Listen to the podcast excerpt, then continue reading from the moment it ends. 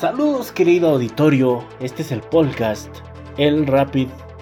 Ay, ya terminó. Una atenta invitación al alcalde de aquí de Zitácuaro. Nos tomó el pelo. Se le hizo una invitación a las doce y media. No vino, señores. Se le volvió a tomar una invitación por la tarde y no vino, señores. Entonces, ¿de qué se trata? ¿Somos sus tontos o no? Sí. No, señores. No. Estas son las noticias de esta semana. Se escapa tigre en Guadalajara. Milagrosamente no hubo heridos porque nadie salió del closet. Desaparecen y aparecen Zafaera en Spotify. Si tu novio no te mama el culo, mínimo que te compre el disco de Bad Bunny. Pepe Aguilar se pelea con mm, alguien, no sé quién sea. Mamados protestan porque se abran los gimnasios haciendo lagartijas, para que vean que lo importante es no saltarse el día que toca hacer cerebro. Twitter decide darles a sus empleados la opción de trabajar desde casa para siempre. El nombre del puesto, esclavos inalámbricos. Y porque la diversión es corta pero nunca termina, aquí está Eric Zamora y sus noticias del clima. Muchísimas gracias, profesor Moreno. Yo que usted me guardaba eso o pregúntele a Luis y cómo le fue. Mi nombre es Eric A. Zamora y les traigo el reporte del clima para la República Mexicana. Esta semana en el centro del país se registró una alza en las temperaturas ocasionada por la ola de comentarios ojetes que golpeó a Marion Reimers, la comentarista de deportes que narró el regreso del fútbol alemán.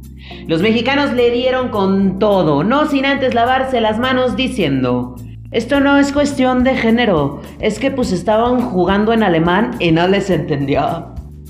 Al parecer México cree que Reimers es un apellido mixteca.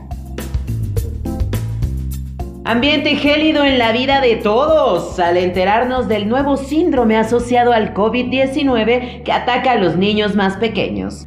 Parece ser que este virus quiere que los millennials y centennials dominemos el mundo.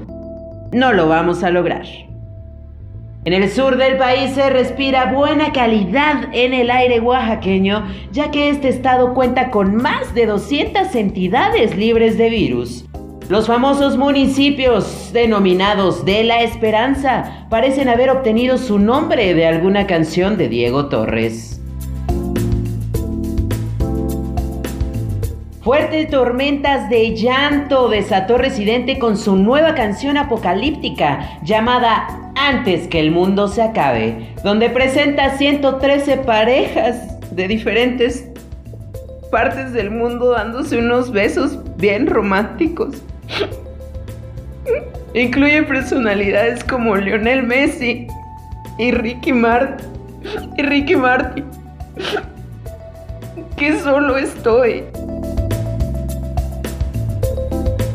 Cielo con nubosidades y chubascos es como describen su vida los comediantes mexicanos sin grabaciones en Comedy Central, pues no sabemos cuándo podremos regresar a trabajar, ya que nadie nos conoce.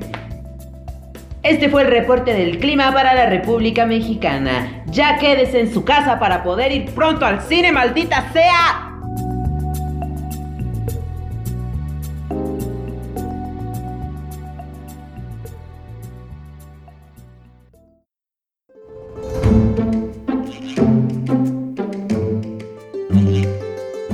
Estas son las recomendaciones de la semana. En primer lugar, quiero recomendarles la serie de Michael Jordan, The Last Dance, que está en Netflix. Habla de toda la vida y de la magnitud de una figura deportiva como es Michael Jordan. Quizá para los de nuevas generaciones que no saben tanto qué onda ni entienden la magnitud de lo que era Michael Jordan. Y número 2, aquí nos gustan los cuchillazos, así es que les voy a sugerir algo de terror.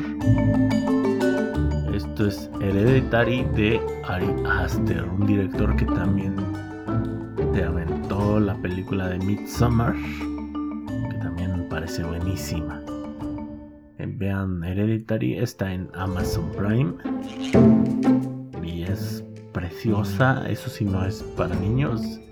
Yo diría que ni para adolescentes o adultos que se asustan fácil, pero si les gustan las películas de terror, está muy buena.